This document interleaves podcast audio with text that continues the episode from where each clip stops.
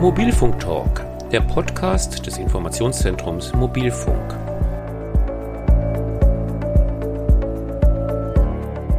Forschung, Technik, Nutzen, Anwendungen, Verbraucherschutz und Sicherheit. Wir informieren sachlich und wissenschaftsbasiert über Mobilfunk, jetzt auch als Podcast.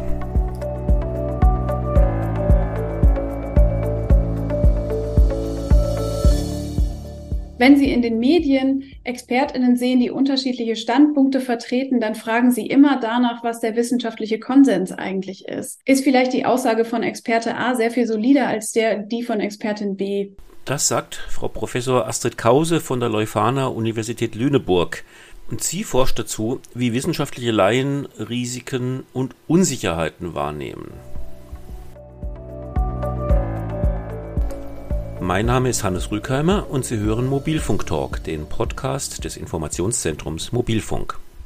Warum befassen wir uns heute mit Themen wie wissenschaftlicher Unsicherheit, False Balance, Risikoabschätzungen und dergleichen? Das hat ein bisschen damit zu tun, wie Mobilfunk-Skeptiker argumentieren. Die verweisen nämlich oft auf diese wissenschaftliche Unsicherheit. Es gäbe keinen schlüssigen Beweis, dass von Mobilfunksignalen bzw. elektromagnetischen Feldern wirklich keine Gefahr ausgehe. Doch wer so argumentiert, ignoriert wissenschaftliche Grundprinzipien. Denn es ist schlicht nicht möglich, einen unumstößlichen Beweis für die Unschädlichkeit eines Effekts zu führen. Dennoch liefert Wissenschaft selbstverständlich eine valide Abschätzung, die bei der Bewertung hilft. Hinzu kommt, dass Gegner und Skeptiker auch immer wieder Studien als Beleg für ihre Thesen anführen. Doch ähnlich wie etwa beim Klimawandel sollte man sich fragen, was ist denn der wissenschaftliche Konsens?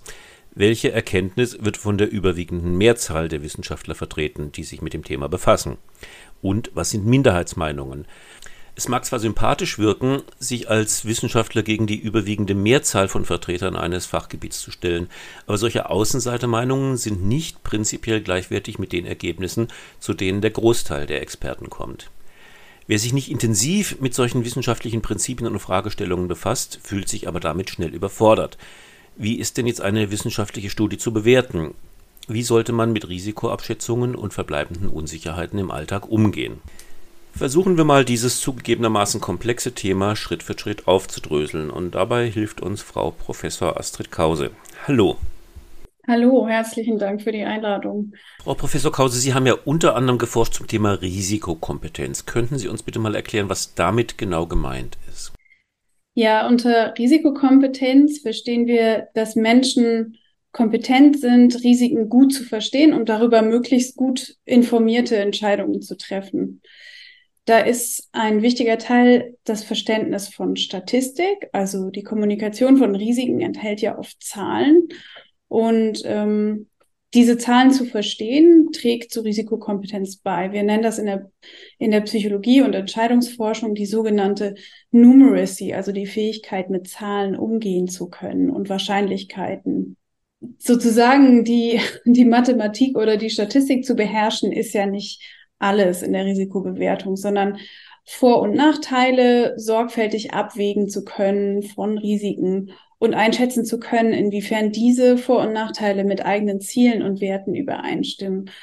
Das äh, trägt auch zu einer Risikokompetenz bei. Aber genau, der eine wichtige Teil ist vor allen Dingen die Zahlen zu verstehen. Aber auch wenn wir jetzt gar nicht so ganz genau auf die Nachkommastellen schauen, wenn wir in der Diskussion hören oder irgendwo lesen, eine wissenschaftliche Erkenntnis sei unsicher, wie ist denn das für den Alltag zu bewerten? Also Unsicherheit ist ähm, ein Dachbegriff. Das heißt in allererster Linie, dass ich Menschen, wenn sie mit diesem Begriff konfrontiert werden, empfehlen würde, herauszufinden, in was die Unsicherheit eigentlich besteht. Und die kann natürlich sehr viele Quellen haben. Sie kann in widersprüchlichen Studienergebnissen liegen. Sie kann in unsicheren Vorhersagen liegen. Also wir wissen zum Beispiel, dass das Wetter morgen gut wird, aber wie gut es genau wird, wissen wir nicht. Oder wir wissen, dass es, ähm, ja genau, dass es morgen regnen wird, aber wir wissen nicht, wie sehr es regnen wird. Dann haben wir sozusagen nur eine Richtung, aber keine genaue Angabe. Können sagen, Wetterbericht A sagt, es wird morgen regnen, Wetterbericht B sagt, es gibt morgen Nebel, dann haben wir widersprüchliche Aussagen. Vielleicht wissen wir auch gar nichts darüber, wie das Wetter morgen werden wird, weil wir keinen Zugang zu irgendeiner Vorhersage haben. Und das gilt es erstmal zu verstehen, äh, woher eigentlich Unsicherheit kommt und äh, zu erfahren, was wir eigentlich nicht wissen. Also, was wissen wir nicht und was ist die Quelle von Unsicherheit? Da ergibt sich dann natürlich die Frage, ähm, wie gehen die Menschen im Alltag mit dieser wissenschaftlichen Unsicherheit um? Wie beeinflusst die denn dann Entscheidungen und unser Verhalten? Also es kommt tatsächlich darauf an, worin die Unsicherheit besteht. Also ähm, ein wichtiges Maß für uns in der Psychologie ist, wie sehr Menschen ähm, wissenschaftlichen Erkenntnissen vertrauen. Und ähm, da kommt raus, dass äh, wenn in diesen Unsicherheit drin ist, zum Beispiel ein Intervall statt Präzi einer präzisen Vorhersage, also die Regenwahrscheinlichkeit für morgen ist 30 bis 50 Prozent, dann ähm, ist die Tatsache, dass da ein Intervall steht, statt einer präzisen Vorhersage, erstmal nicht weiter schlimm.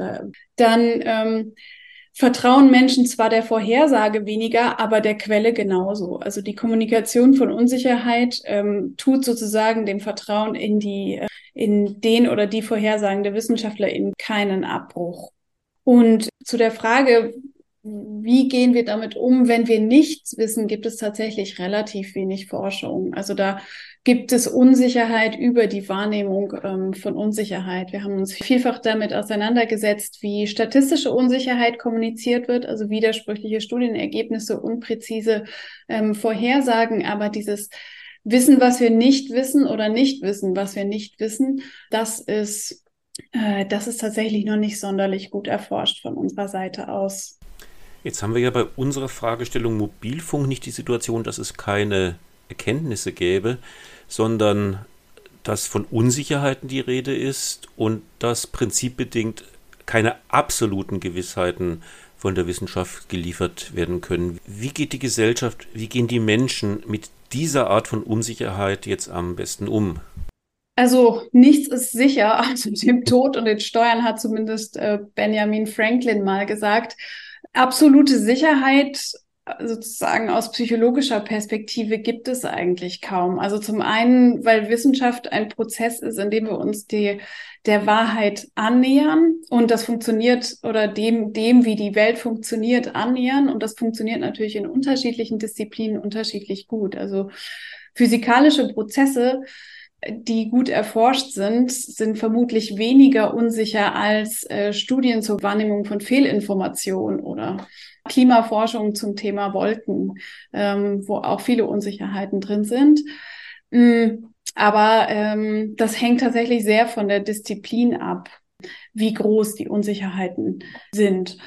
Und aus meiner Perspektive gibt es natürlich keine absolute Sicherheit, gerade wenn es um ähm, wissenschaftliche Erkenntnisse geht. Und wir können immer nur mit dem arbeiten, was wir gerade wissen und mit dem, was gerade getan wird, um diese Unsicherheit zu reduzieren. Das heißt, wer forscht da und an was und ähm, wie können wir darauf basierend möglichst gut entscheiden und ähm, unsere Entscheidungen auch immer wieder an neue Evidenz anpassen. Das ist wenn der Covid-Pandemie ja passiert, dass ähm, sich Richtlinien immer wieder verändert haben und äh, Verhaltensempfehlungen basierend auf dem, was äh, neue Studien hervorgebracht haben und braucht also eine gewisse Flexibilität, um ähm, ja, um sich anzupassen. Wann nehmen Menschen denn etwas als Risiko wahr und welche Faktoren spielen dabei eigentlich eine Rolle?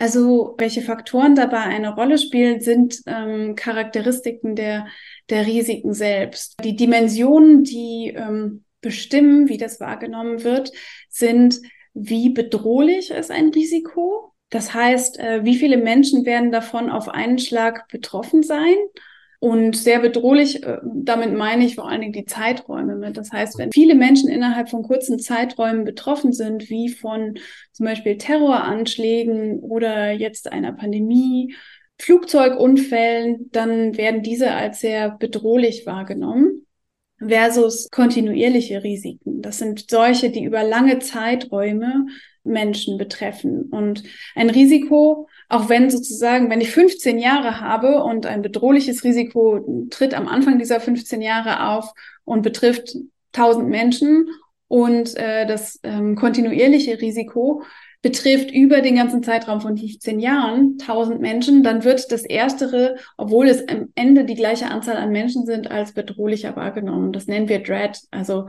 ist es ein Dread Risk ähm, oder eher kontinuierlich.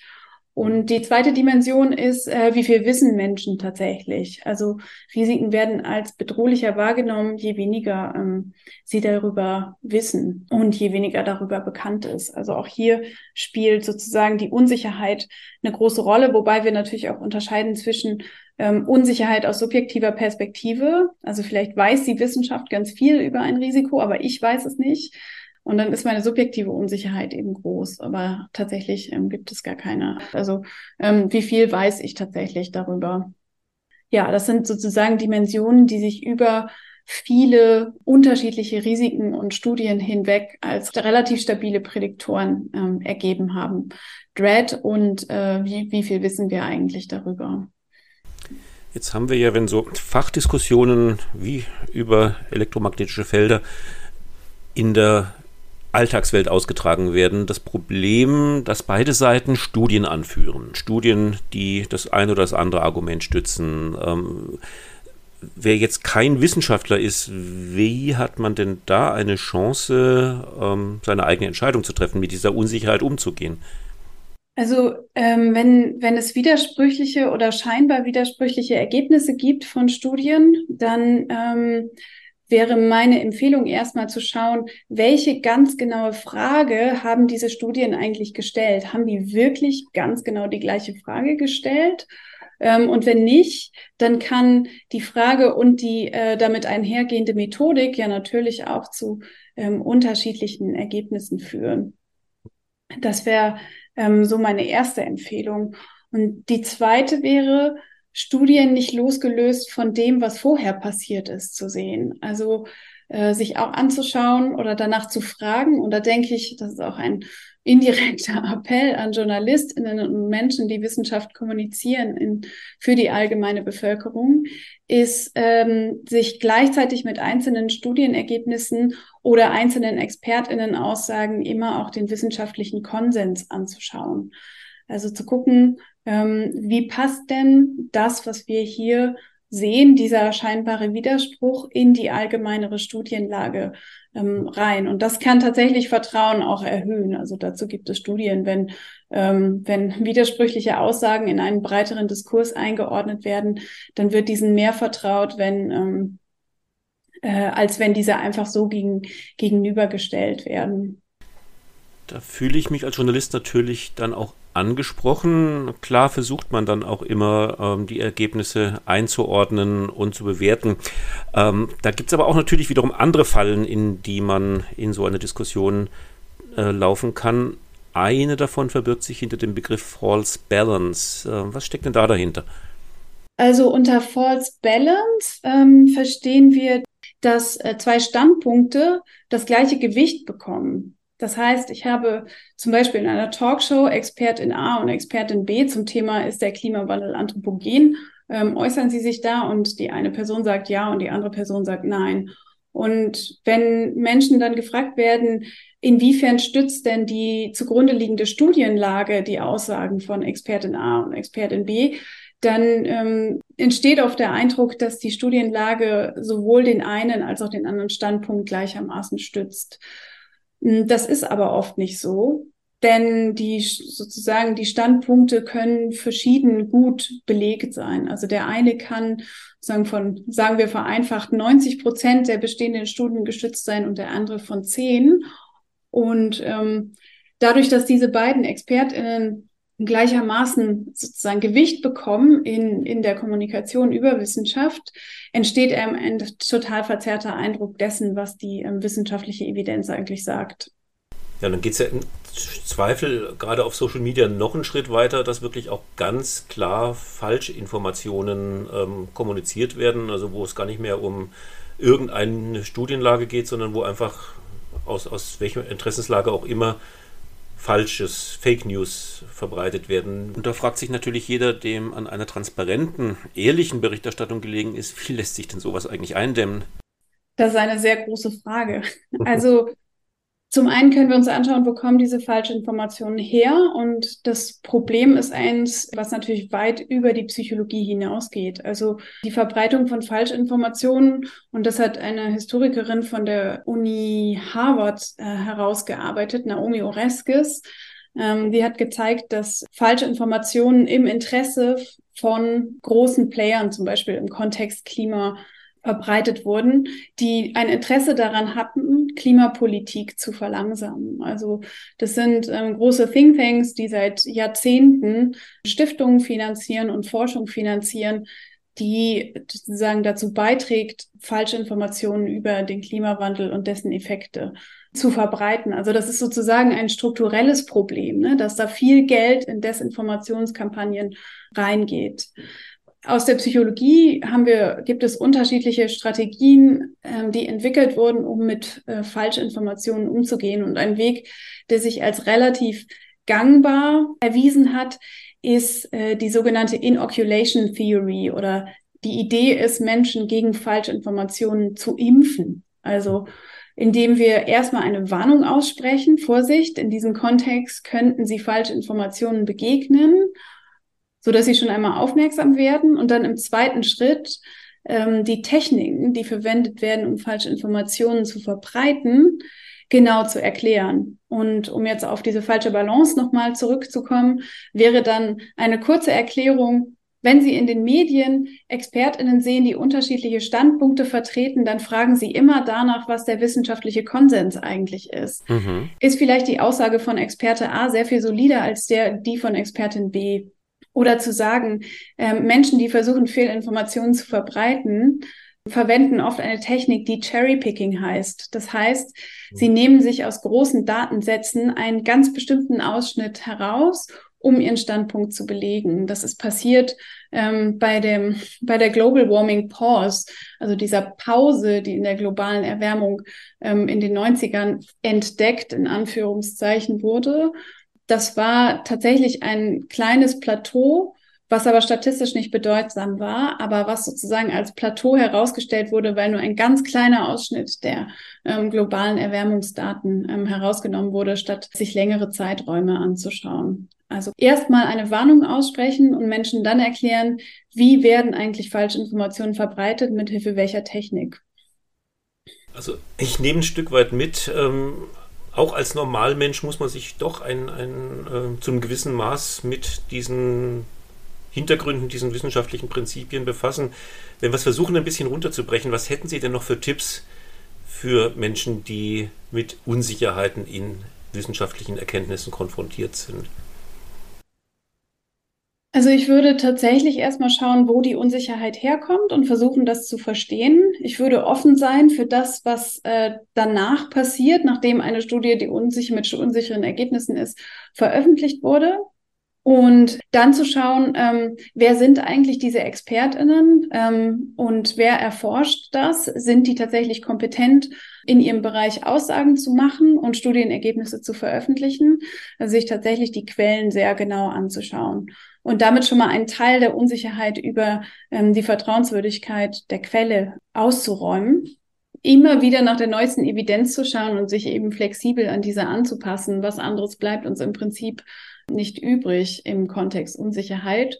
Und ähm, zu schauen, was ist gut genug für jetzt, dass ich sicher bin und trotzdem sicher genug, um es auszuprobieren. Ja, aber viel anderes bleibt uns in dem Kontext eigentlich nicht übrig wenn wissenschaftliche Erkenntnisse, zum Beispiel wie im Kontext der Corona-Pandemie, ähm, unsicher sind. Dann können wir uns immer wieder nur die neueste Evidenz anschauen und sozusagen unser Verhalten updaten. Ja, wenn da ein kurzer Werbeblock an der Stelle erlaubt ist, das Informationszentrum Mobilfunk hat sich ja genau auf die Fahnen geschrieben, wissenschaftsbasiert zu informieren. Und da nehme ich jetzt als Journalist natürlich auch die Aufgabe mit, am Ball zu bleiben und diese Evidenzen jeweils so sie vorliegen, dann halt entsprechend auch zu veröffentlichen. Aber dafür, wie man das als Empfänger, als Leser, Hörer prüfen kann, dafür haben Sie uns jetzt wiederum super Tipps gegeben. Frau Professor Krause, ganz herzlichen Dank dafür. Ja, gerne. Also was ich, wenn ich einen Tipp an ähm, JournalistInnen noch geben würde, wäre das mit Unsicherheiten nicht hinterm, Ber hinterm Berg zu halten. Menschen finden es eh heraus. Sozusagen, sie zu verstecken wird nicht helfen. Ich glaube, da wird es doch immer wieder findige Leute geben, die sagen, aha, aber die Studie selber hatte doch gesagt, da wissen wir noch gar nicht so viel drüber. Und das unterminiert tatsächlich dann im großen Maße die Glaubwürdigkeit. Also mein Credo ist dabei und ähm, da stimme ich auch zum Beispiel mit KollegInnen aus dem Klimabereich überein, mit denen ich neulich darüber gesprochen habe. Zum Beispiel Joachim Marotzke vom Max-Planck-Institut für Meteorologie in Hamburg ist tatsächlich mit Unsicherheiten offen umzugehen. Was sollen wir anderes tun? Alles klar, ich nehme es als Appell mit und danke Ihnen für das Gespräch und für die Einblicke, die Sie uns darin gegeben haben. Ja, gerne. Das war Professorin Astrid Kause von der Leuphana Universität Lüneburg. Und das war die 13. Folge unseres Podcasts Mobilfunk Talk. Wir informieren regelmäßig über Forschung, Technik, Nutzen, Anwendungen, Verbraucherschutz und Sicherheit beim Mobilfunk. Unsere Podcast-Folgen erscheinen ungefähr in monatlichem Rhythmus. Wenn Sie keine davon verpassen wollen, würden wir uns sehr freuen, wenn Sie unseren Kanal abonnieren. Ich, Hannes Rückheimer, bedanke mich fürs Zuhören und sage in diesem Sinne bis zum nächsten Mal.